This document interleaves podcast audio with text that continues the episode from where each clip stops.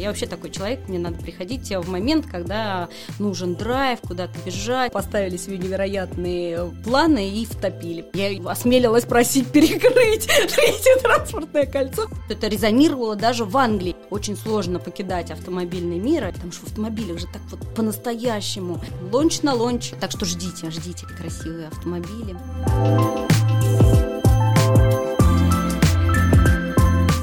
Всем привет, друзья! Это подкаст «Мама, я в рекламе». И с вами Ольга Коляскина. Это я и Татьяна Протонина. Это я. На рекламном рынке мы отвечаем за продажи, знаем много клиентов и любим с ними общаться. А теперь, друзья, у вас есть возможность подслушать наши разговоры. Мы к ним готовимся и оставляем все только самое интересное. Подписывайтесь на наш подкаст в iTunes, ставьте нравится это сердечко в Яндекс Музыке, оставляйте нам комментарии, мы все читаем, а ваши оценки помогают нам стать еще заметнее.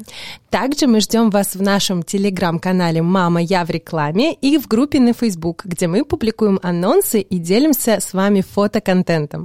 Сегодня с нами гуру, мега маркетинг эксперт Елена Кравец. Привет, Лена. Привет, привет, девочки.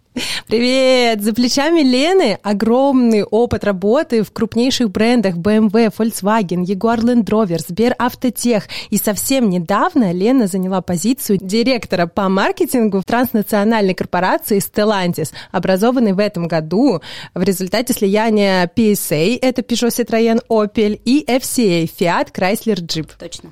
Супер. Лена, мы сегодня хотим узнать у тебя, почему же тебя драйвит работа в автоиндустрии так долго? Какие изменения грядут на этом рынке? И как начать карьеру самого крупнейшего, точнее, одного из самых крупнейших брендов сразу же с BMW? Расскажи нам пожалуйста. Почему в рекламе? Потому что я на самом деле поступила в Плехановскую академию и была уверена, что буду э, учиться финансам и кредиту. Но после третьего курса пошла на стажировку в банк, тут же поняла за два месяца, что в банк идти не стоит, э, это совершенно не мое.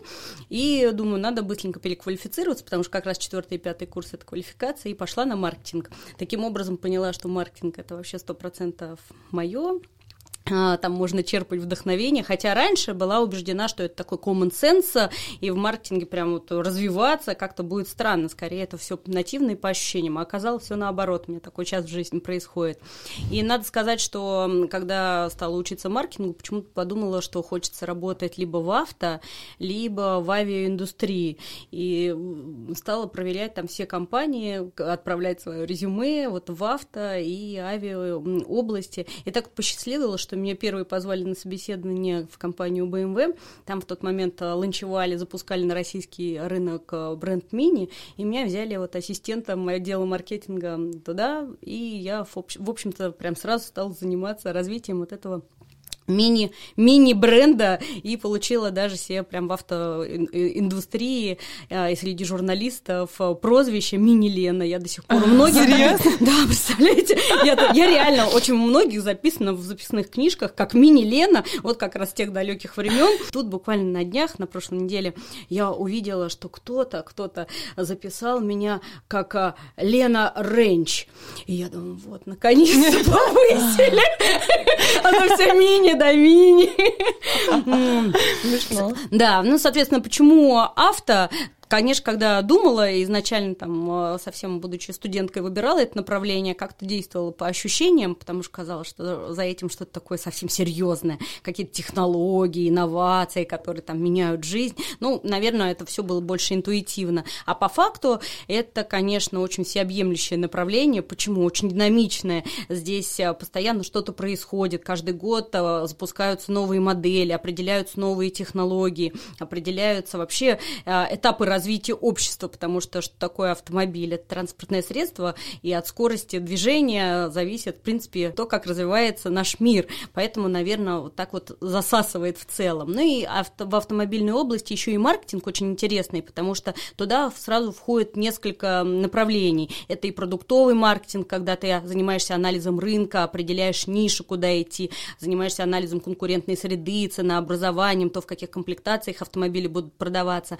При этом есть есть шанс заниматься не только в моменте продуктом, но и определять будущее продуктовой линейки, в как, как эти продукты будут выглядеть там, через некоторое время. Если рынок важный для автомобильного бренда, а Россия много-много лет держала планку, не была определяющим рынком, то все время российских специалистов призывали на клинике. Это а, исследования, которые проводят за два, за три года до того, как автомобиль подпишут к производству. И ты на самой ранней стадии можешь повлиять вообще на продукт как таковой. Повлиять на продукт это значит, ты прям вот э, приборную ты панель ты можешь, хочешь Да, ты можешь сказать, нет, вот такой вид сзади, он не пойдет. Таким образом вы прям убьете автомобиль. Или ты скажешь, что нет, внутри там дешевый пластик, он не зайдет аудитории, надо другой пластик менять, потому что маркетолог, как ну, вот человек, который занимается продуктом, он знает аудиторию, знает потребность рынка, соответственно, он может как голос рынка выражать вот эту вот самую потребность а, того, каким автомобиль должен быть, развития для того, чтобы он занимал определенную долю рынка и был интересен, собственно, к продаже здесь, в нашей стране. Помимо продукта,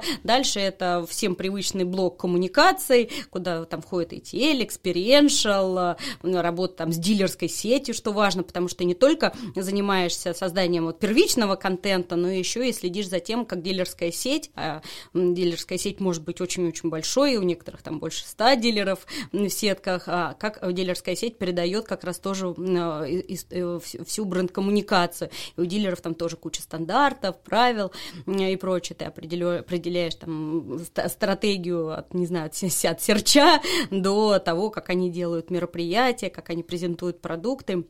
И потом большой блок CRM. А, надо сказать, что в России это становился рынок за последние 20 лет. Mm-hmm. В основном все компании делали CRM свои проекты и истории вообще с нуля. И фактически все это приходилось степ-бай-степ так изучать. Ну и направление пиара, оно тоже очень часто относится к маркетингу, поэтому получается, что вот такое там 360 градусов сразу оказывается в твоих руках.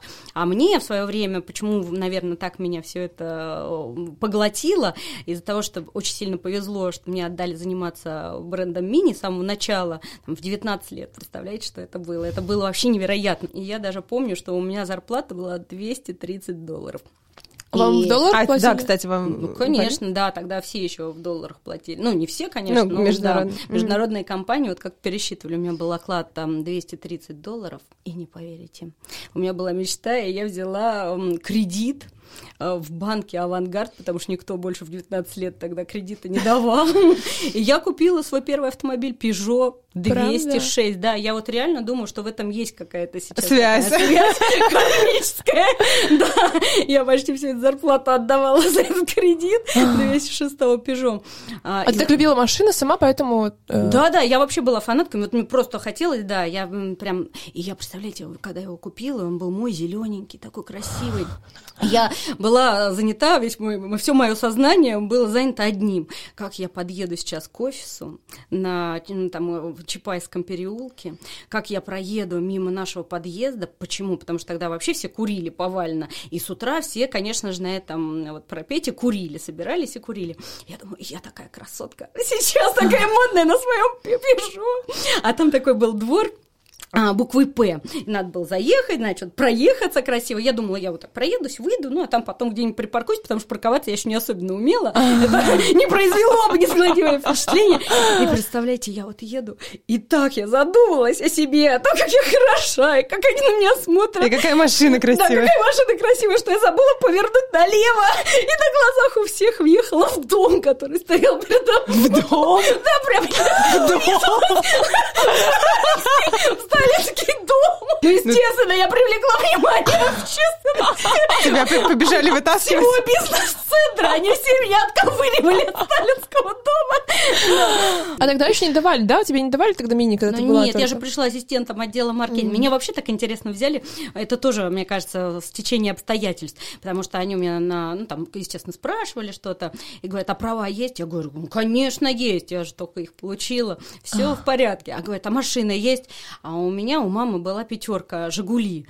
Я не очень понимала в модельном ряду BMW, потому что это было не из моей жизни. Я говорю, да, пятерка. Только потом. Стало понятно. Они мне сами рассказывают. А мы думаем, такая девчонка мажористая на пятерке есть летит на Надо брать. Вот он, лайфхак, как попасть ассистентом по маркетингу в BMW. Да, да. Чувствуется, вот да, такой был ключ к успеху. Хорошо, а расскажи, что было дальше, после BMW, как ты росла, ты, э, как ты переходила? Может быть, у тебя появились какие-то менторы, личные рекрутеры, которые вот помогли тебе в твоей карьере?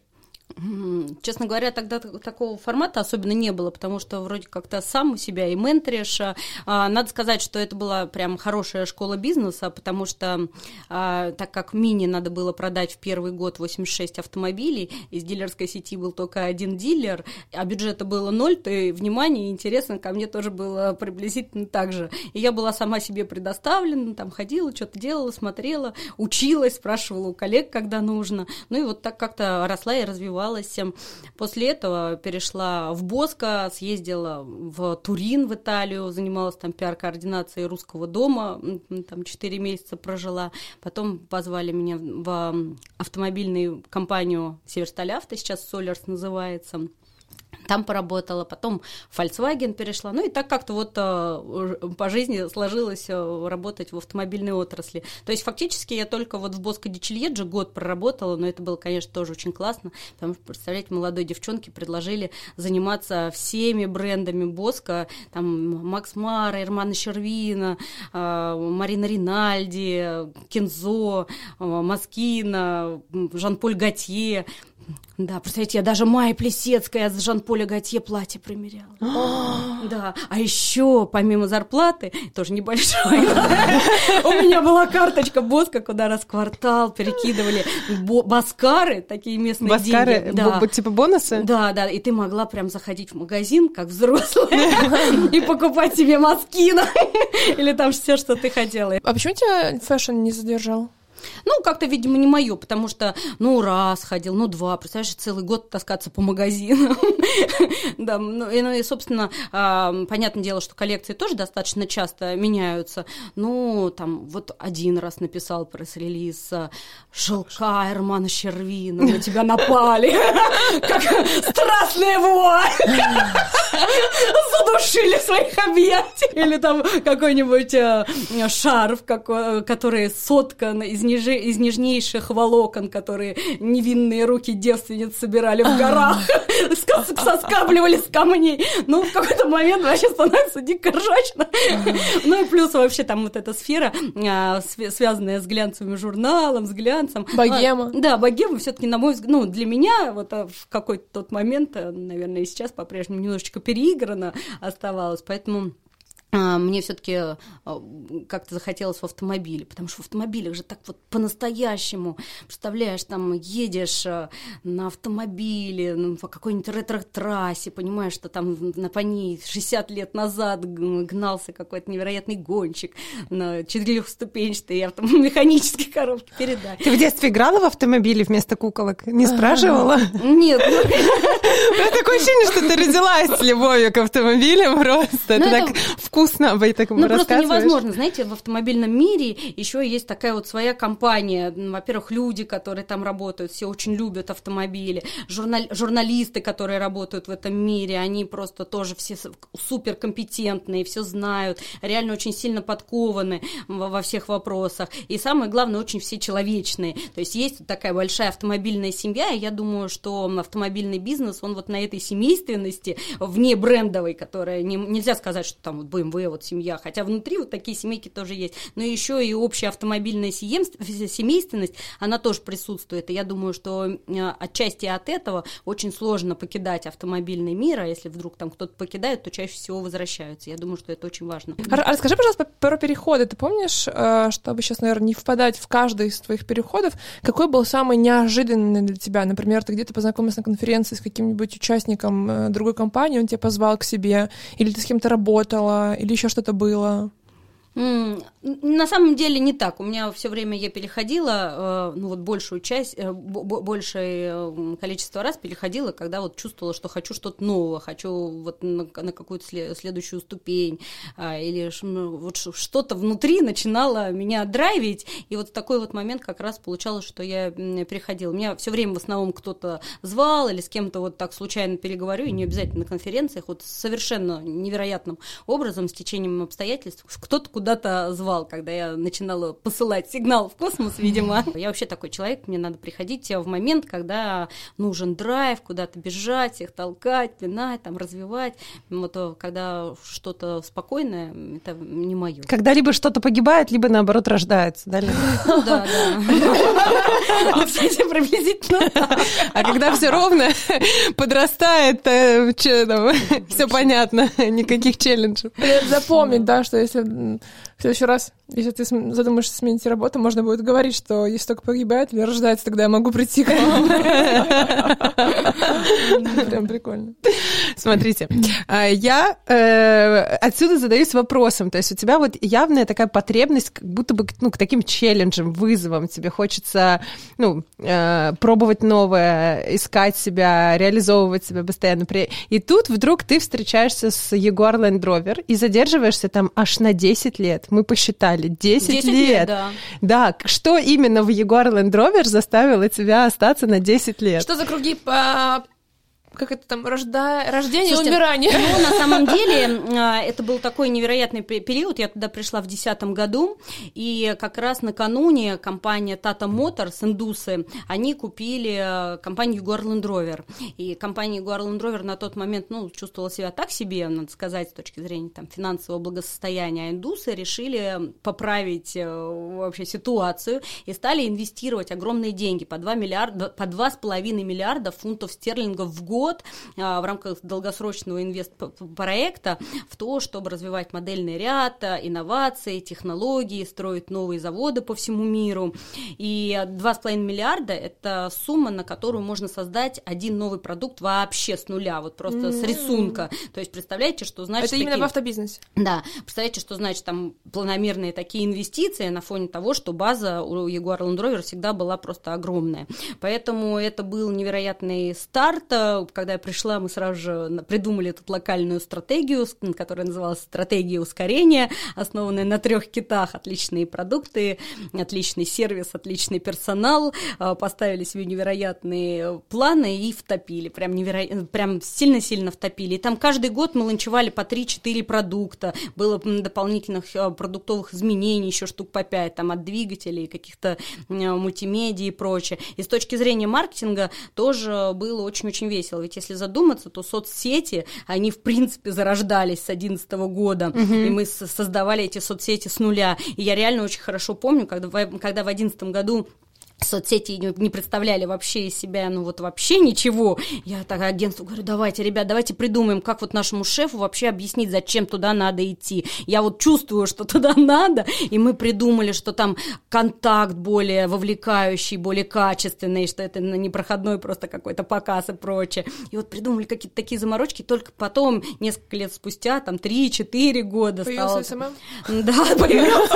Да-да-да. Но надо сказать, что, представляете, когда все это начиналось, мы придумали проект «Эпоха белого ягуара», в которой а, участвовали Владимир Владимирович Познер, а, Синдеева, Слуцкий, Алена Долецкая, Бондарчук, Све... Федор и Света Бондарчук, они оба, Николай Усков там у нас был, Андрей Колесников, и мы реально все собирались с округлыми столами каждый месяц с разными темами. Я вот так же модерировала всю эту историю. Очень смешно. Мы это реально писали и потом выкладывали в соцсети. Но тогда еще не было формата продвижения в соцсетях, поэтому, когда, представьте, в абсолютно без продвижения у нас это набирало всего 2000 просмотров, я еще думаю, ну как же так, как же, это же вообще такая темка невероятная. То есть мы реально начали это вот в таких там еще в 11-12 году. На коленочке, что называется. Абсолютно да. на коленке, потому что никто не знал еще, как это де- делается. Все хотели поучаствовать, потому что всем было это интересно, и формат вот такого вот разговора и прочее. Делали бойцовские клубы, тоже снимали,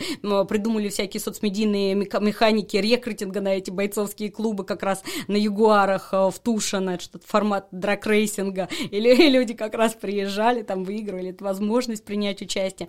То есть соц соцсети, потом CRM вообще писалось с нуля, никто еще особенно не понимал, что это такое, но вот как-то вот все это потихонечку э, выкристаллизовывалось и приобретало какие-то формы совершенно нативными какими-то историями. Экспедиции запустили, а сначала поехали Намибия, Ирландия, Исландия, э, Штаты, прямо на наших автомобилях. Представляете, какие вообще проекты, это какие-нибудь там 13 что ли, год был. Такого, это все ты придумала? Да, да, да. И более того, съездили первый раз с журналистами в такой вот международный экспедиционный формат, а, и журналисты мне говорят, мне, ну, там сидим как-то вечером, они говорят, Лен, а что же Россия-то? Я говорю, точно, самая неотфотографированная страна. И запустили проект «Открывая Россию», потому что машина Discovery, помните, у Land Rover да, да, да, мы да. запустили историю «Открывая Россию». И вот с того времени, представляете, сколько лет а, проект до сих пор существует, живет, уже продается клиентам, Ого. уже клиенты с удовольствием туда ездят. Объездили всю Россию, 23 маршрута, где только не были. Даже а, вот только до Чукотки не доехали, потому что зимник не встал, и пришлось остаться там в Якутии, повернуть там в разные стороны. А так везде. Магадан, Сахалин, Владивосток, Кавказ, там Кольский полуостров, все... Только хотела спросить про командировки, но вопрос отпал. Да. Вы, видите, вы, знаете, вы знаете, что в России есть пустыня Чара в Забайкале? Туда можно попасть только э, зимой, потому что там зыбучие пески, можно туда просто вот э, провалиться. У нас столько красивейших мест невероятных, которые можно для себя открывать. То есть фактически все это время еще и занимались такой социальной миссией открытия России э, вот, для, наш, для, на, для жителей нашей страны. Это сейчас только вот в ковид стало вдруг модно, а мы этим занимались там очень-очень долгие годы. Потом, представляете, открыли здесь первый бутик в 2012 году, когда еще тема бутиков в автомобильном бизнесе не пошла. Мы открыли историю на Петровке, Петровка 12, по-моему, прямо напротив Мариота, и три года вообще тусили в этом бутике. В месяц проводили по 20 мероприятий. Это вообще Ничего, было невероятно. 20 мероприятий в месяц? Да, почти там каждый день что-нибудь плодили, уже голова кружилась. И так три года подряд. А, потом открыли бренд Experience центр на Новой Риге, построили на 13 гектарах земли. Причем нигде в мире вообще такого бренд Experience центра не было. Это когда ты типа приезжаешь, и там все подготовлено для да, того, чтобы да, тестить машины? Да, там у нас а, 3 гектара, ну, теперь уже не у нас, а, а осталось у JLR а, 3 гектара под off-road препятствия, огромный трек 360 на 90 под машины, которые под, по обычную асфальтированный трек а, с форсунками, которые становятся скользким а, летом, а зимой его заливают катком, и там проводят различные experience ы. Придумали для того, чтобы эта история не устаревала, придумали все время новые experience ы, типа слепого тест-драйва, когда тебя одевают шлем полностью слепой, и твой друг а, тебе по рации передает сигналы, как ехать и как маневрировать, и ты это слушаешь. Это вообще лучше любого там психотренинга, потому это лучше любого тимбилдинга, потому что ты себя вот воспринимать начинаешь даже по-другому в такой ситуации. Это что-то невероятное. Там огромные пилаты шары между автомобилей ставили, прижимали двумя автомобилями, точно так же по два человека маневрировали, чтобы эти шары не выпадали. Ну, придумывали все время какие-нибудь такие штучки для того, Деть. чтобы это все не устаревало, потому что, как выясняется, там открыть что-то в моменте, это, конечно, сложно бывает иногда, а, особенно там, в нашей стране, представьте, за день до открытия я лично там стекла мыла, там всей командой маркетинга дыры залатывали. Ну да ладно. Но потом выясняется, что гораздо сложнее все это поддерживать, потому что у человека в современном мире очень быстро теряются вкусовые ощущения. Да, все, это правда. Все становится сразу же плоским, Пресно. ровным, пресным, да. И приходится тратить невероятные усилия для того, чтобы а, сохранять вот этот интерес. Поэтому, представляете, там экспедиционный проект, там 8 лет в наше время, как вообще может оставаться интересным? Там experience-центр, это 6 лет уже живет и не теряет в трафике. Вот такие вещи, они, конечно, очень сильно а, вовлекают и дают тебе там э, стимул к следующим шагам. У нас даже был такой момент, праздновали 70-летний юбилей Land Rover и придумали поставить рекорд Гиннесса и собрать самое большое количество владельцев автомобилей Land Rover на третьем транспортном кольце. А, я, значит, сходила там в наши комитеты э, дорожно-транспортные, говорю, вот так и так. Они говорят, ну вот а зачем нам нужно? Я, я осмелилась просить перекрыть третье транспортное кольцо и пошла, и пошла туда, собственно, с петицией. А, прихожу, там такие, ну все такие, такие, все правильные, в костюмах, за дубовыми столами. Я такая все, говорю, так, ну как же так? Что же вы только для ЛД, ЛДПР прикрываете все? А тут, в преддверии чемпионата мира по футболу, надо продемонстрировать, что Москва столица открытая, европейская, готовая ко всему. Ну, все-таки нам ничего не перекрыли, но разрешили. Представляете, собраться. Садовое перекрыть? Нет, собраться. В час ночи. В час ночи собраться на третьем транспортном А кольце. что значит собраться? А. Прям просто выстроиться в шеренгу? Пробка из Range Rover? Пробкой, да, задача, да. задача была сомкнуть кольцо из наших автомобилей. А. То есть и рекорд Гиннесса был собрать как можно больше автомобилей Land Rover, чтобы сомкнуть кольцо, третье транспортное. Сомкнули? Сомкнули три раза, представляете? В плане? Мы собрали 200, Обогнули его? 2531 автомобиль, при том, что это было с Ого. часу ночи, с часу Ого. ночи. Я сама три Редбула выпила. Это объявили штормовое предупреждение накануне и сказали никому из домов не вылазить, потому что зарегистрировано у нас было 4 800, а, а мы реально вот собрали такое количество людей, а, все были радостные, там три, три раза вот так.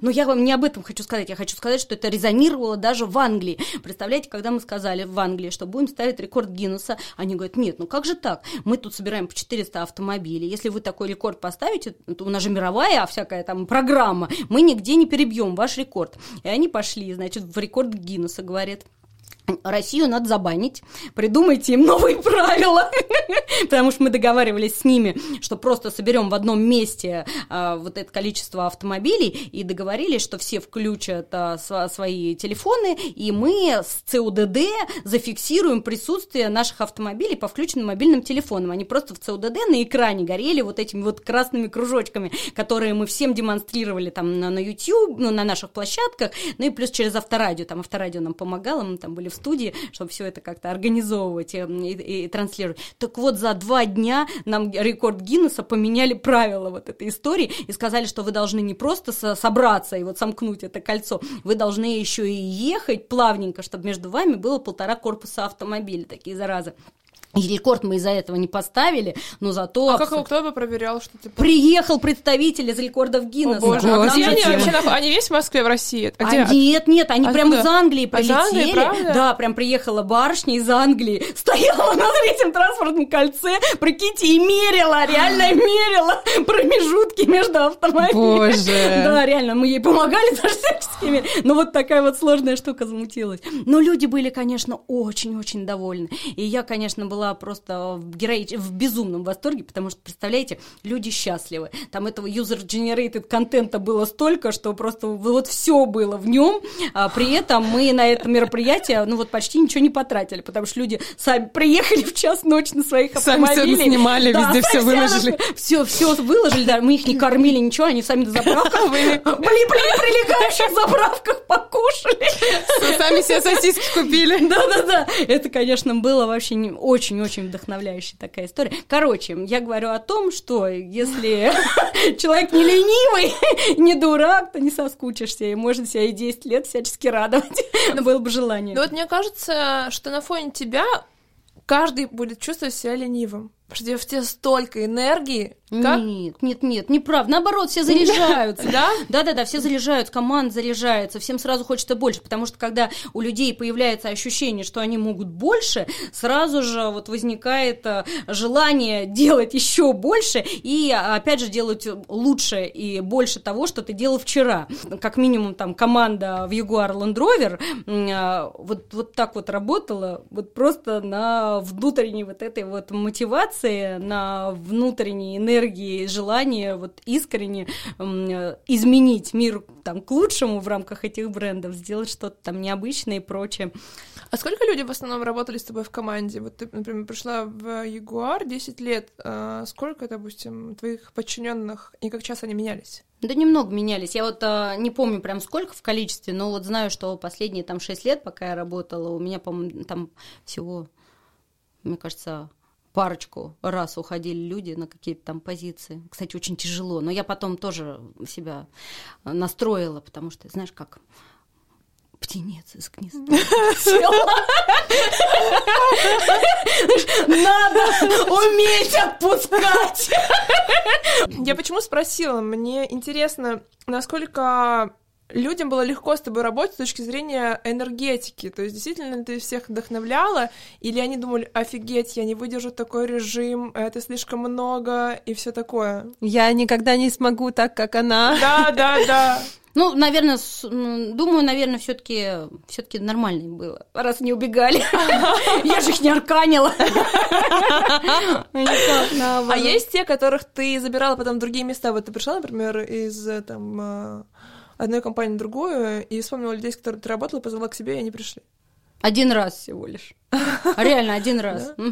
Да, и у меня Ну, вообще такое потому правило. что позвала один раз или потому что... Нет, просто позвала один раз. Вот, да. да. да. но я на самом деле у меня такая, такое правило, что я когда куда-то прихожу, я не перетаскиваю с собой команду. Ну, потому что когда человек уходит, значит, а, что-то назрело уйти, значит, есть потребность чего-то нового. Зачем с собой тащить Свой старую самовар, команду? Да. Но просто мысль в том, что если ты ушел, значит, есть потребность в новом витке развития. Если ты э, цепляешься за старое, включая команду, какая бы она невероятная ни была, то ты искусственно себя пытаешься окружить э, тем же старым форматом, в котором ты и жила все это время до этого. Какой смысл тогда в этом переходе? Тогда надо было сидеть э, в той комфортной атмосфере, где уже все слажено, работает, э, где люди тебя с полуслова понимают. Поэтому не, я вот, честно говоря, это делаю, не, не, не такими вещами не занимаюсь в принципе. И вот даже сейчас перешла на новое место. Это очень круто, это же невероятный драйв. Представьте, все с нуля, там новые люди, подход. Ведь работа это не только там выполнение каких-то KPI,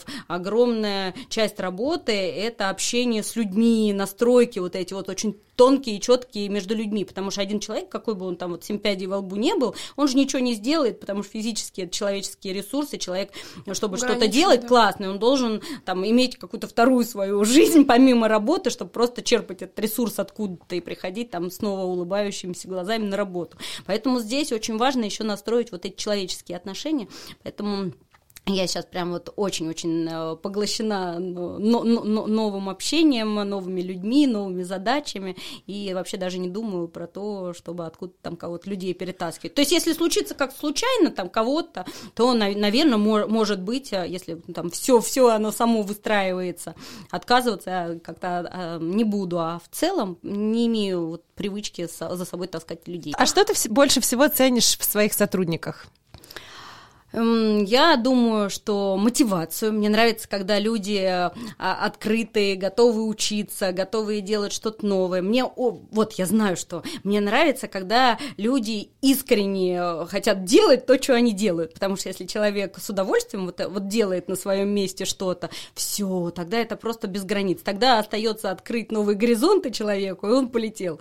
А когда там полет целой команды, то это, конечно, ну, неве- невероятное ощущение, которое дает всегда классный результат. А как на собеседовании понять, что человек мотивированный или нет? Или он имитирует мотивацию? Ну, не знаю. И кажется- искренность. Ага. Ну, разве можно искренность мотивировать? Э, э, А, Имитировать. Ой, имитировать. Ну, она считывается, вот считывается. Вот, э, Особенно тобой ты уж точно. У тебя явно какие-то очень тонкие эти, как их называют, волны, волны материи со вселенной. Да, да, да. Ну, вот, не знаю, мне кажется, имитация, это, наверное, какие-то там словечки, там, комплименты начнут тебе говорить, или говорят, ох, а я прям так. Ну, а потом люди же рассказывают, глаза горят или не горят. Вот они не могут загореть. Если только туфона туда налить визина. Не, ну если серьезно, мне кажется, в рамках вот э, разговора сразу же это понятно будет, потому что, наверное, можно там что-то говорить, но сознание и тело одна система.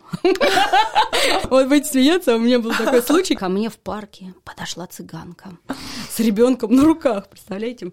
И говорит, а ребеночек такой маленький, черненький, волосатый. Она мне говорит, где здесь поликлиника? Начинаю там рассказывать, и она, представляете, э, Отдает тебе деньги. Нет, вообще. Она, она схватила и, и вырвала у меня клок волос. Правда? Что? Да, да. И вот дальше я говорю, отдайте мне мои волосы.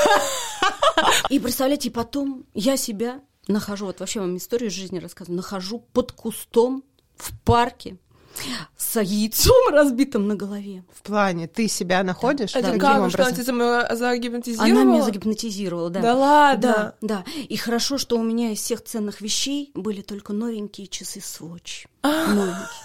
Я была убеждена, что со мной такое вообще произойти не может. Я вообще смеюсь всегда. На, на, я что там с парапланами летала, с парашютами прыгала, а тут мне яйцо в парке по башке. Сволочь свои отдавала. Сама. Короче, меня это так вот а, а, заняло, и я нашла такую тему, а, тогда это была вообще новенькая история, назывались курсы нейролингвистического программирования. Вот да, мы, кстати, прочитали и удивились, да, что это, почему это ты проходила эти курсы? Так вот, это все цыганщина. Некоторые штуки я до сих пор прям очень хорошо помню, они у меня такие бессознательные уже. И я вот точно знаю, что сознание и тело одна система, и это прям темка, запомните. Знаете, вот как правильно, плохо. Вот с утра проснулся, ну вот вообще темно, снег там. И вот вообще не хочется улыбаться. Ну вот стоит поулыбаться 15 минут, вот через не могу, вот, вот совсем через не могу. И сразу настроение поднимается. Ну и завершая, наверное, твою большую историю в Jaguar Land Rover, хотела еще спросить, вот как ты считаешь, мне кажется, там у тебя такой был самый мощный управленческий опыт, уже такой серьезный. Ну да. Вот. И как вот тебе кажется, какая твоя самая сильная управленческая черта? Может быть, тебе даже говорили твои сотрудники. Я думаю, что я умею вдохновлять. Это ощуща... да, ощущается. Да, да, да. А еще? Да. Ну, а все остальное оно само прикладывается, потому что если у людей понимая, появляется единая, первая единая цель и видение, как мы туда пойдем к этой цели, то это уже много значит. Ну, вот во всяком случае, в, моей, в моем опыте оно так. Поэтому я обычно начинаю с единой цели какой-то и подхода. А потом еще, наверное, я все время открываю какие-то возможности, от которых, о которых люди почему-то не думают. А, то есть, если там человек сидит в какой-то вот в своем мире, очень часто он там почему-то не думает, а, а как можно по-другому. Вот а, мне кажется, много там всяких историй, когда открываются вот такие новые возможности. Но это, надо сказать, э, не моя заслуга, она в основном рождается от, от коллектива, потому что в коллективе же всегда идеи появляются, и надо сказать, что большая часть идей проскакивают на каких-то брейнштормах, главное, чтобы люди не боятся, не боялись высказываться, а я просто с удовольствием подхватываю любые самые такие вот э, интересные истории, если вижу в них потенциал какой-нибудь для бизнеса, то прям не боюсь.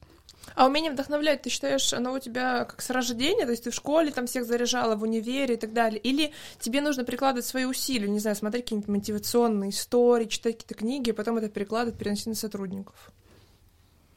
Я думаю, что, наверное, что-то есть. да, да, что-то, видимо, есть с рождения, да. Просто что трансформировалось вот так вот в рамках моего жизненного опыта в такую бизнес, э, бизнес-энергию. Потому что так-то в школе я только больше там, толчки взрывала. И оценки людям исправляла за деньги. Там она у меня, у меня в школе были такие неправедные проявления моей энергии. А здесь как-то оно потихонечку трансформировалось. А есть какое-то место силы у тебя, где ты черпаешь сама для себя вдохновение? Ну, я вдохновение черпаю дома. У меня такое простое вдохновение а, хоть, может быть, оно так ему и не модно прозвучит, но, но, но да, я прям дома заряжаюсь. Я люблю дом, люблю семью, люблю там свой, свой уголок. Ну и очень я заряжаюсь в путешествиях. Я обожаю путешествовать. Это, наверное, то, ну, я обожаю прям. Причем разные люблю форматы. И отпуск, и командировки. Я просто люблю перемещаться. Поэтому вот эта наша ковидная история для меня прям жесткая жесть. Расскажи, в итоге, вот после 10 лет работы, что тебя сподвигло пойти в э, Сбер Автотех? И что это вообще за компания, какие продукты она делает и на кого он ориентирован этот продукт? Ну, это было тоже интересно, потому что когда в классическом автопроме живешь, то кажется, все, завтра умрет автопром, потому что искусственный интеллект, автономное вождение, сплошные э, какие-то connected cars, э, все становится диджитальное, мы не успеваем, надо идти в IT-отрасль, там Яндекс и Касперский, и Гуглы завоюют мир, э, великий искусственный разум, тут все поработит, поэтому, когда вот пришла компания Сберавтотех, и мне сказали, ты представляешь, будем делать свои беспилотники настоящие, будем разрабатывать э, технологии, вот прям как есть, будем работать над своей э, системой мультимедийной, которая будет объединять все э, сервисы экосистемы банка, можно будет встраивать их во все автомобили, ну и, конечно же, там логистика, перевозки, грузоперевозки, все это автономно, это жутко сразу стало интересно. При этом я уже ну, частично была в теме, потому что у Jaguar Land Rover очень мощная тоже научно-исследовательская база, и я даже была на наших полиг... на Jaguar, Jaguar Land Rover'овских полигонах, где тестировали даже автономное вождение на оффроуде, представляете? Там... Оффроуд? Да, ну бездорожье. на бездорожье, на бездорожье. Представляете, потому что ну, когда автомобиль едет просто по дороге, то там есть разметка, на, на которую автомобили ориентируются, mm-hmm. есть знаки, есть там светофоры. А тут, кроме елок, а, буераков, ничего нет. А автомобиль сам подбирает траекторию движения, сам выбирает а, скоростной режим. И у тебя даже не возникает желания как-то работать газом или рулем. Вот настолько классно работают технологии. Потому автомобили умеют уже коннектиться между собой. Если автомобиль там встал за 3 километра от тебя в пробке, он может тебя проинформировать о том, что там пробка. И это все работает в единой городской среде. Но это у многих уже реализовано, почти у всех автомобильных брендов. Но когда во всем этом знаешь, а тут тебе говорят, что все, вот это вот в Москве, тут реально компания, и ты можешь э, тут тоже поработать, поэтому вот для меня э, стало это прям супер привлекательно, и я подумала, что да, вот следующий мой шаг. И перешла. Соответственно, компания занимается разработкой беспилотных технологий, своих собственных, и э, интегрируемых, встраиваемых систем в автомобиле, которые можно будет открыть открыть на бортовом экране ну, почти любого, наверное, автомобиля в каком-то будущем и увидеть там э, Сбер-девайсы, Джоя, других голосовых ассистентов, и э, заказать себе там, не знаю, э, какую-нибудь еду через сервисы Сбера и прочее, око посмотреть, в конце концов. Сбер круп, крупнейшая экосистема сейчас. Каково тебе было работать вот в такой гигантской компании, где куча брендов и вообще есть какая-то какая специфика? Ну, специфика, да, есть, потому что огромная экосистема, куча направлений, огромный лайнер, огром... невероятная машина. Просто до этого я работала в более маленьких э, бизнесах однозначно, где гораздо больше зависело от меня. И угу. вот, вот, вот здесь мне было немножечко дискомфортно, э, честно говоря, потому что я привыкла, когда там сделал что-то, сразу там увидела результат, сразу можно там назначить себе следующую э, точку. Там было немножко сложнее, ну, там есть специфика, потому что все эти технологии, которые я пришла продвигать, они еще а, в состоянии разработки, а это мне тоже оказалось непривычным, потому что я работала всегда в более операционном бизнесе, когда каждый день борьба, каждый день новая воронка залита за эффективность и прочее. А здесь немножечко просто другая система. Поэтому не могу сказать, что она мне была там э, сильно прям комфортно. Мне все-таки, вот как вы сами тоже придумали, либо что-то рождается, либо что-то умирает. В итоге ты там проработала недолго, да? Да, я там полгода всего проработала. Это надо было, надо сказать, что тоже такой момент был достаточно тяжел, тяжелый психологически. Вот тогда мне нужен был психолог, конечно. Почему? Ну, потому что, знаю, я всегда работала достаточно долго в компаниях, потому что мне важно там прийти, понять, а, деливерить результат какой-то. А за полгода, конечно, что там, причем от момента старта до момента mm-hmm. ухода, ничего особенно не сделаешь. Поэтому мне потребовалось определенное принятие уже там через какое-то количество месяцев а, того, что не буду высиживать, не буду плодить себе год или полтора или два в резюме, чтобы перед кем-то кому отчитаться, а, и хочу уйти сразу, признать, что, ну, не получилось. И это было достаточно для меня меня сложный момент, вот так вот психологически, потому что даже когда там сам выбираешь, э, смотришь, чем принимаешь человека на работу, конечно, цепляет глаз, когда есть э, короткие отрезки mm. времени в резюме, ну, как минимум, хочется узнать, что же вдруг там mm-hmm. не получилось, не сложилось, потому что, опять же, игрок или не игрок в команде, поэтому мне вот самой это было достаточно сложно. И как Таланте случился? Как вообще случился этот переход? Как это же вот они только-только образовались и, и, и встретились не, с тобой? Не-не, это получилось то, что меня брали а, в PSA, а вышла уже в Стилантис. А, серьезно? Да, да, да. То есть я, я офер принимала от PSA, а когда вышла, сразу же вот оказался Стилантис. То есть, представляете, еще на работу не вышла, а уже апгрейд. Было три, было три бренда, а стало 33, да. Ну, по миру-то там вообще, Там по миру вообще огромное очень много. Поэтому я думаю, ну, хорошее начало. Ну, у тебя точно какие-то вот очень тонкие вибрации со Вселенной настроены. Сансара. Да нет, я смеюсь, конечно. Так, так все банальнее и прозаичнее. Все равно наступают будни, рутина, ну, достаточно интересная, классная рутина. Здесь много задач. А, вот у меня уже месяц промчался на одном дыхании.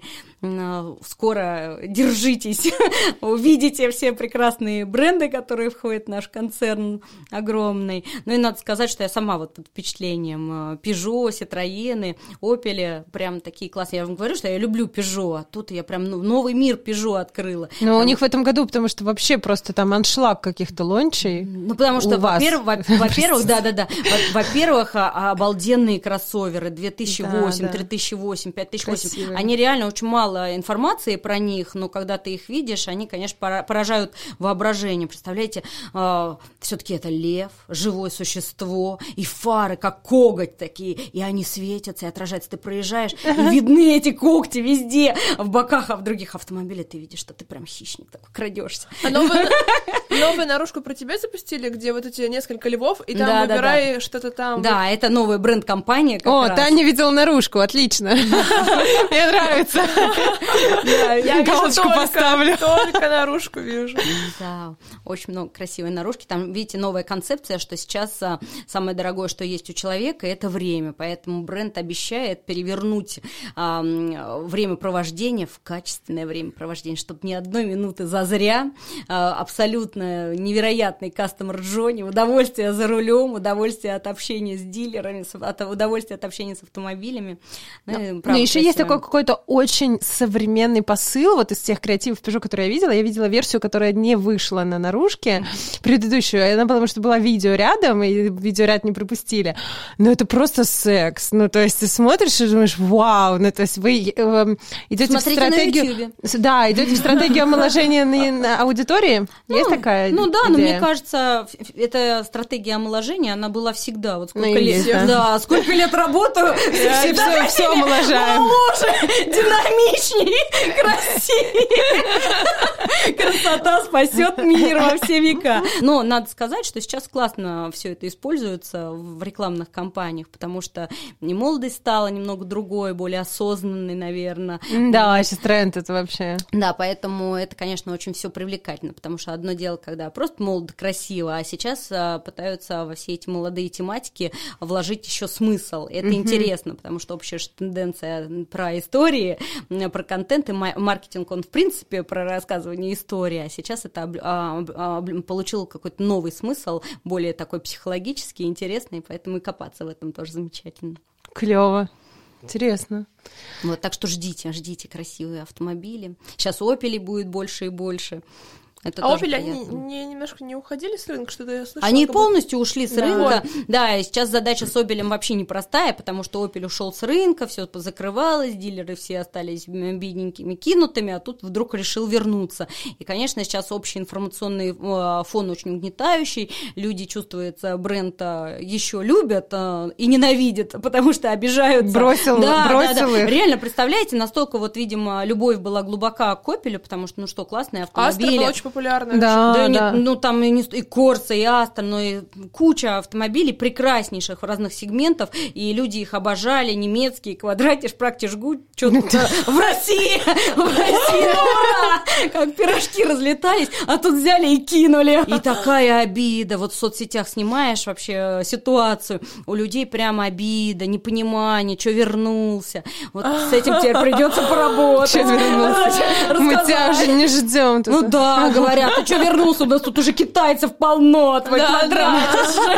А расскажи, как э, как маркетинг-гуру эксперт по поводу тренда. Что происходит вообще в авторынке? Сейчас же каршеринги, которые забирают хлеб, все меньше машин продается, машины стали дороже, людей денег меньше. Вот э, ты вышла на челленджевый рынок, все как ты любишь. Да, он всегда таким был. У нас же тут кризисы каждые 3-5 лет. Это сколько, да, сколько да. живу, столько в этих кризисах и работаю. У нас же всегда все так вот развивается. Да, надо сказать, что последние 5 лет они, конечно, совсем не шуточные, потому что это не только там экономически экономической, но экономическая политическая ситуация. И за последние пять лет что-то вот как-то никак не начнем карабкаться наверх. А, ну ничего, нормально, жить все равно будем. Я, честно говоря, а, ну, каршеринг развивался, развивался, видишь, приостановился в своем развитии, потому что и модель неприбыльная, и люди в рамках ковида нашего стали все-таки хотеть своего пространства собственного. Такси стало дорожать, обрати внимание. Вообще, вообще Да. жиреет просто. Поэтому просто жесть.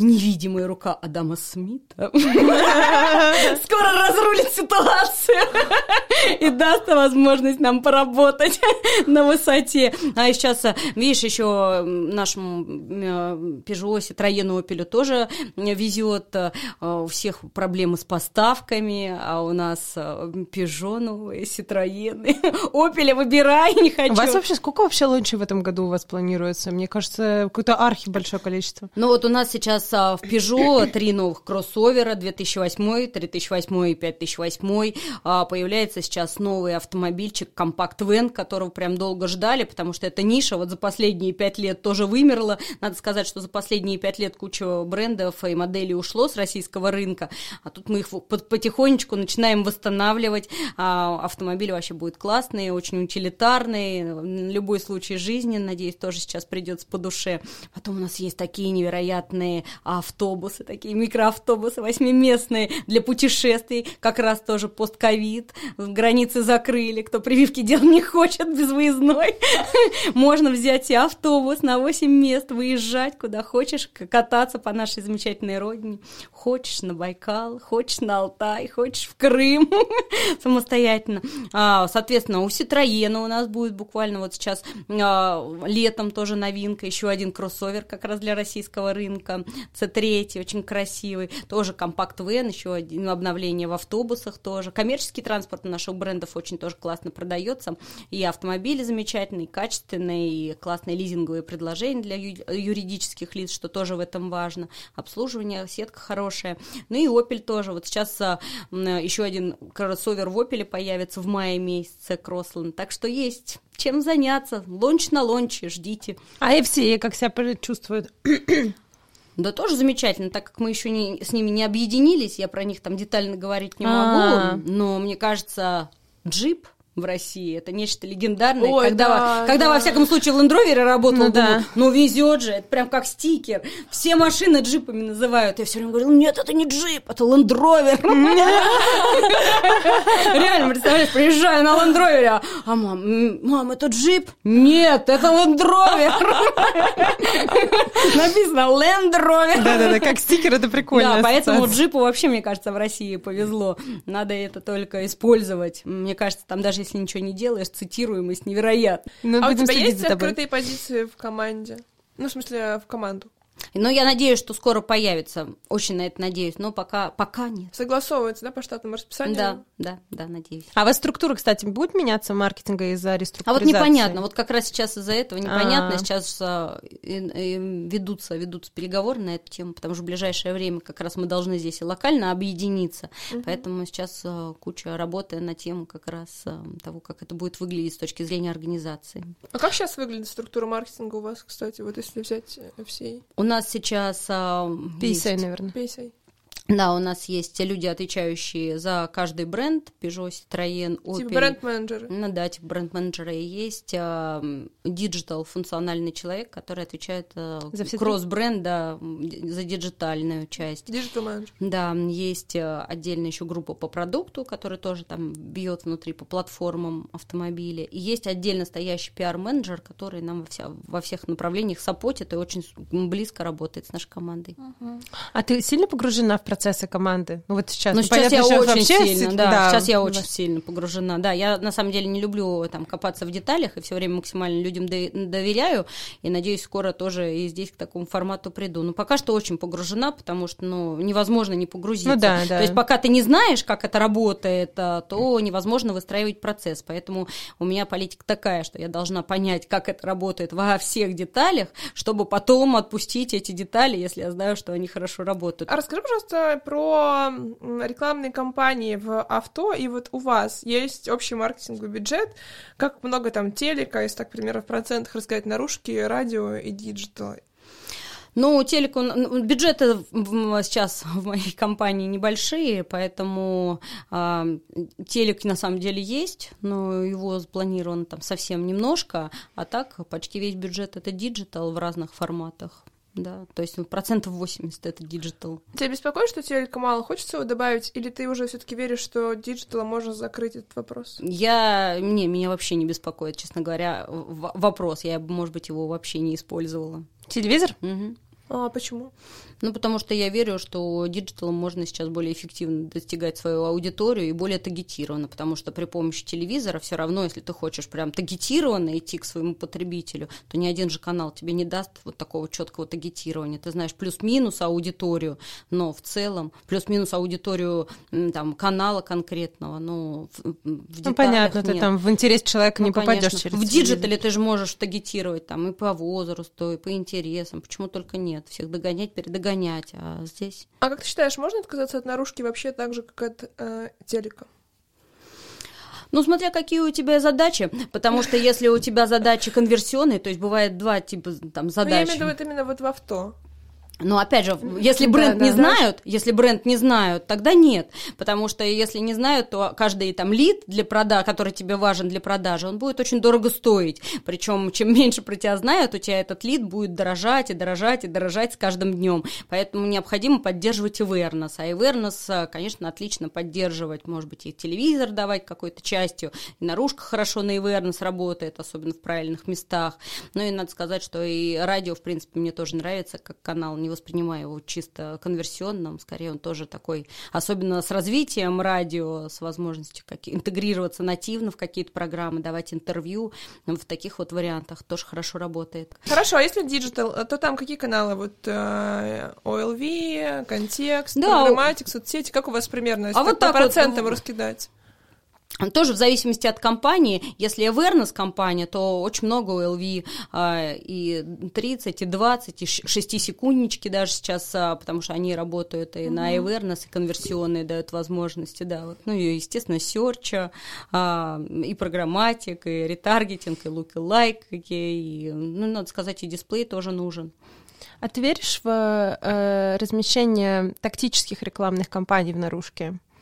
Когда задача не построить знания, а когда задача донести конкретное предложение с ограниченным периодом. Ну да, почему нет, надо сказать, если динамический креатив, и там хорошо месседж считывается, то почему нет? Также считывается хорошо. Тренд развития наружной рекламы диджитальной сейчас идет к тому, что все пробуют технологии, пробуют ну, работать да, ну, с данными просто, и так далее. Все пробуют оптимизироваться, очевидно, ну поэтому ну, да. это абсолютный тренд, все его будут дальше продолжать нащупывать. Но при этом как бы в, очень часто э, такое частое возражение, то, что наружка — это про охват. Ну, то есть зачем там таргетироваться, зачем вообще идти в эти там сужения охватов и так далее. Там, нам по всем раскидали, и нормально. Ты как к этому относишься? Ну, я отношусь к этому вот э, шикарно, что есть возможность таргетироваться, и это, конечно, прям звучит как э, мечта маркетолога. Другое дело, что пока что не наработан кредит доверия технологии, поэтому всегда хочется разобраться в деталях, потому что человек же такой, вот пока не пощупаю, пока не увижу, не пойму, а, то сложно в этом ну, там, до, возникают какие-то сомнения, опять mm-hmm. же, вот как мы с тобой говорили. Вот я еду, ну нету пробки, вот э, что мне смотреть туда, как он там успеет включиться в нужный момент, чтобы я туда посмотрела, там проехала mm-hmm. и прочее. То есть какие-то такие а, просто человеческие скепсис включается, и только с этим связаны вот мои вопросы. А так, то, что появляются возможности таргетирования в наружной рекламе, да шикарно, этого все ждали, потому что получается более эффективно использовать свои деньги, если бы еще можно в какой-то момент было смычить эти аудитории и простроить воронку, ну, было бы вообще шикарно, если так получится, и технологии достут, да, дойдут до такого, но мне кажется, им будет еще более эффективный и классный тул. Потихонечку это как раз все изжирает телевизор тот же самый, mm-hmm. с непонятным его контентом. Ну да, что, там есть... Потому что я сама вообще реально даже не представляю, кто его смотрит, поэтому у меня к телевизору такой же скепсис, если честно. Если бы не рынкинги, которые медиаагентства все показывают, то вообще непонятно.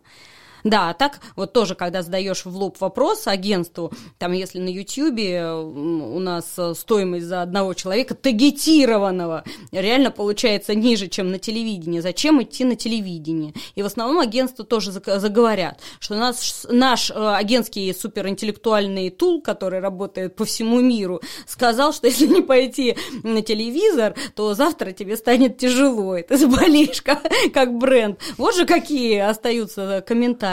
И так как это все там повязано штаб-квартирами и прочее, то иногда сложно противостоять таким моментам, а так логики уже немного во всех этих историях остается. Почему, опять же, там digital? Потому что если правильно с digital ом работать и реально анализировать то, что ты планируешь, и то, что получаешь по факту, можно, конечно, очень круто оптимизироваться с точки зрения стоимости за лида. И если в компании есть CRM-система, то ты этого лида можешь отследить прямо до продажи, что тут тоже говорить. И так как сейчас все звонки записываются, то ты можешь услышать запись разговоров с этим лидом, можешь понять, где оборвалась воронка, был ли лид там некачественный, позвонил там с горя, или продавец неправильно отработал, не захотел продать. Вот эти вот вещи, конечно, они очень впечатляют, и понимаешь, что если можешь, там, не знаю, 700 рублей этого лида привлечь с определенным там баунс-рейтом в конце на выходе, то зачем там переплачивать, когда вот он здесь, а awareness можно, опять же, нарастить а, там oil-вишками. Что касается агентств, а, с кем вы работаете, как вы выбираете, когда проходит у вас отдельно диджитальное, отдельное агентство на медику или общее 360? А у нас все просто. У нас а, глобальное агентство, группа Эмовская Медиаком, вот с ним и работаем. Оно у вас всю жизнь? Всю жизнь. А так как, знаешь, я здесь на новенького, я не знаю, сколько здесь по времени, но я так понимаю, что достаточно давно, да. FCA э, в в публицисе, угу. а PSA в медиакоме. Пока не слышно. То есть, ну, как бы там коса на камень пока не находит, ну, да? ну наверняка что-то будет, угу. очевидно, но так как это история от штаб-квартиры э, исходит, то пока что еще нету каких-то. У тебя уже планируется командировка? Ну, вот да, я кстати. надеюсь, у нас будет а, запуск Opel. Я надеюсь, что у меня будет командировка. Париж? Не, не, Париж. Он же на локдауне сидит. У них до сих пор 6 часов, комендантский час. Они уже просто на стены там воют, лезут, да. Это ужасно просто, поэтому где-то тут по территории нашей родины, но пока не расскажу куда. Mm, но очень надеюсь на командировку. Класс. Под лето. Лен, расскажи, пожалуйста, общаешься ли ты напрямую с площадками? Да, я общаюсь, потому что, ну, а что в этом нет ничего такого зазорного. Э, от площадки иногда больше информации получишь, а потом все таки это и общение, и связи. Я вообще люблю общаться, потому что если не общаться, то и идеи не будет. Общение, оно генерит э, творчество, дает, э, расширяет кругозор.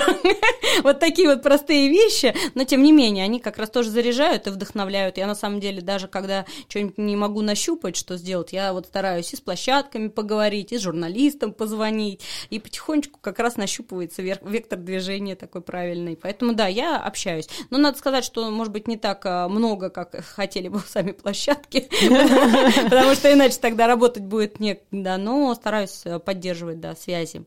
Ты еще сказала, что ты любишь вот эти инновации, эксперименты, что-то новое. Если вот на рынок, ну, у нас постоянно, у нас очень динамичный рынок, появляются какие-то новые продукты, новые технологии, новые решения, а, как вот этим вот новым молодым и перспективным к тебе лучше приходить? А как, как угодно. Ко мне можно и на Facebook писать, и в Instagram можно, и на LinkedIn можно, по-всякому Просто можно. везде не отвечу. Я, ну, я на самом деле везде отвечаю, да. Вот представляешь, я везде отвечаю. Я могу не быстро ответить, то есть нет, нет такого, что я каждую секунду там везде все отвечаю, но я с какой-то эпизодичностью все проверяю и на каждое письмо отвечаю. А если бы мы сейчас спросили твою маму про твою работу, чем бы она сказала, что ты занимаешься? Все знают, что я маркетингом занимаюсь. Она, да. ну, а, а, вот... У меня все знают, что такое маркетинг. Дети малые знают. У меня даже сын семилетний рассказывал в школе уже, что такое маркетинг.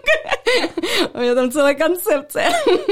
Мне кажется, должны же знать дома, чем мама занимается, где пропадает столько времени тратить, почему я так много туда время вкладываю, потому что я же много трачу времени на работу, чтобы они не думали, что я просто какая-то злыдня адская. О, кстати, сколько ты времени тратишь на работе? Очень интересно, как начинается твой вот обычный рабочий день? Э, с чего, во-первых, он начинается, не знаю, с пробежки, с чашки кофе, во сколько, там, как ты его планируешь? Я встаю в 5 утра. Реально. Всегда. Да, всегда. Каждый день. Кроме выходных. В выходные могу не встать 5 утра. А так с понедельника... Не-не, ну выходные могу в 7, встать в 8. Но я рано, да, встаю. Но вот с, э, в будни я обычно встаю в 5 утра, потому что у меня так ну, трезво, тре- трезвый взгляд на вещи, потому что, знаете, за день э, там насидишься, наработаешься, наговоришься, и э, к вечеру две вещи. Первое, я люблю провести время вечером все-таки с детьми, люблю с ними поговорить, э, обменяться там впечатлениями за день, поэтому для меня важно там несчастный час, это, все-таки быть с детьми, в первую очередь там с семьей, чтобы все это, чтобы все чувствовали, что я все-таки здесь рядом. Ну и мне самой это важно. И, а после этого мне уже совершенно не хочется, потому что а, день он накладывает отпечаток и теряется объективность, как мне вот кажется. Может быть, не у всех, ну, у всех тоже по-разному, а вот мне так кажется, что у меня теряется объективность, потому что появляется, может быть, иногда какое-то раздражение, настрой уже неправильный. А так, я с утра встаю, ощущения все новые, светлые, позитивные, принимаются сразу же решения хорошие, на всю почту там ответишь, всем солнечных улыбок отправишь. А потом, когда люди получают от тебя в 5 утра письма, они тоже быстрее бегут, потому что, видимо, что-то такое срочное происходит. А ты в 9 утра не пишешь? э, Жду ответ. Да нет, конечно, обычно просто встречи но уже начинаются с 9, там, с 10, и понеслось уже какие-то другие активности. Поэтому я встаю рано, потом э, всех кормлю, развожу э, там во всякие школы, потом делаю пробежечку и э, сажусь О, работать. пробежечку все-таки делаешь. Да, пробежечку вообще с удовольствием, потому что, ну, Это должен- в какой промежуток времени тут? это где-то с 8 до 8.40. Вот я делаю пробежку вместе со своими собаками, и потом возвращаюсь. Ой, прям видишь, как ты бежишь по Да. лесу с собаками. Что у тебя за собаки? У меня две собаки, длинношерстная немецкая овчарка и шпиц. Они смотрят друг на друга, не понимают, почему они в одной семье. Нормально. Уже это приняли друг друга.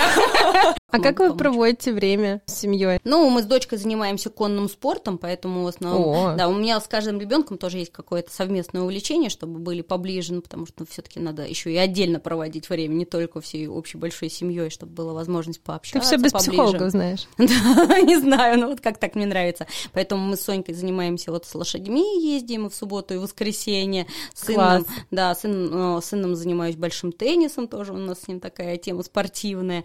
А, честно говоря, так как они у меня маленькие, то ходим в, в театры, в кино, в батутные центры любим ходить. Я так люблю на батутах прыгать. Я прям даже переживаю, что делать, когда они вырастут. А, Да, потом... Пойдешь прыгать с мужем.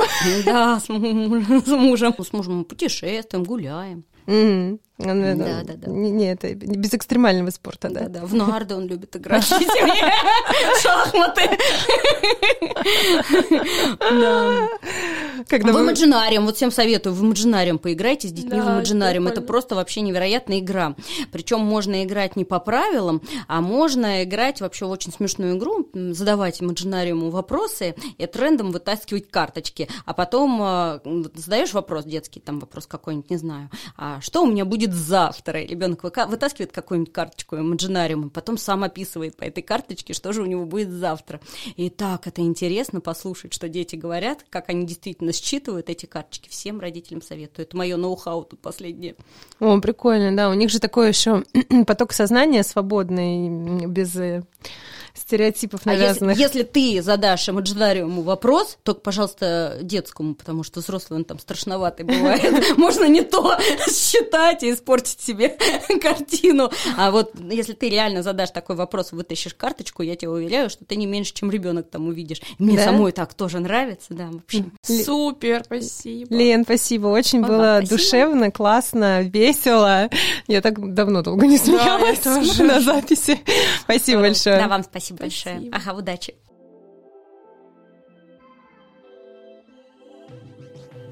Спасибо, что дослушали до конца. Подписывайтесь на наш подкаст в iTunes, ставьте нравится это сердечко, если вы нас слушаете на Яндекс подкастах и других платформах. Пишите нам комментарии, мы все-все читаем и ставьте нам оценки, это помогает нам становиться заметнее. Также ждем вас в телеграм-канале «Мама, я в рекламе» в группе на Фейсбуке, где мы публикуем анонсы и радуем вас фотоконтентом. Услышимся в новых выпусках «Мама, я в рекламе».